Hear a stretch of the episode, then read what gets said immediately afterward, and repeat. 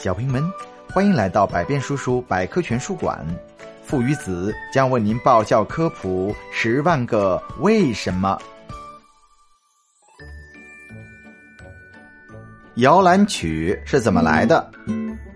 小淘气说：“爸爸，你刚才唱的摇篮曲实在太好听了。摇篮曲是怎么来的？为什么这么好听呢？”爸爸回答说：“摇篮曲的作者是舒伯特。”他是十九世纪闻名世界的大作曲家。嗯，舒伯特，我突然想到，我好像听过他的小夜曲。爸爸经常播放小夜曲。是的，儿子，我喜欢舒伯特。但是舒伯特的生活十分贫困，经常缺吃少穿。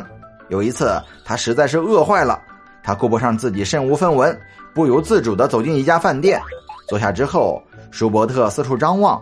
他非常希望能够碰到一位熟人或者老朋友来帮他支付饭钱，但是他很失望的发现周围连一个朋友也没有。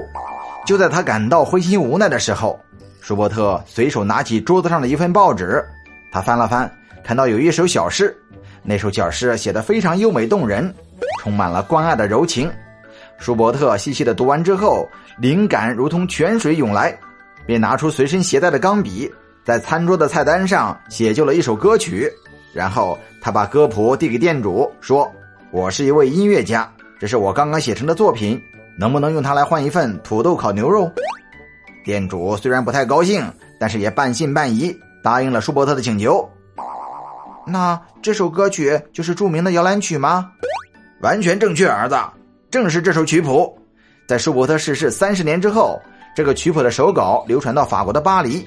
在一家拍卖行里，以四万法郎的高价售出。哎呀，艺术家真是生不逢时，不知道舒伯特在天之灵会作何感想。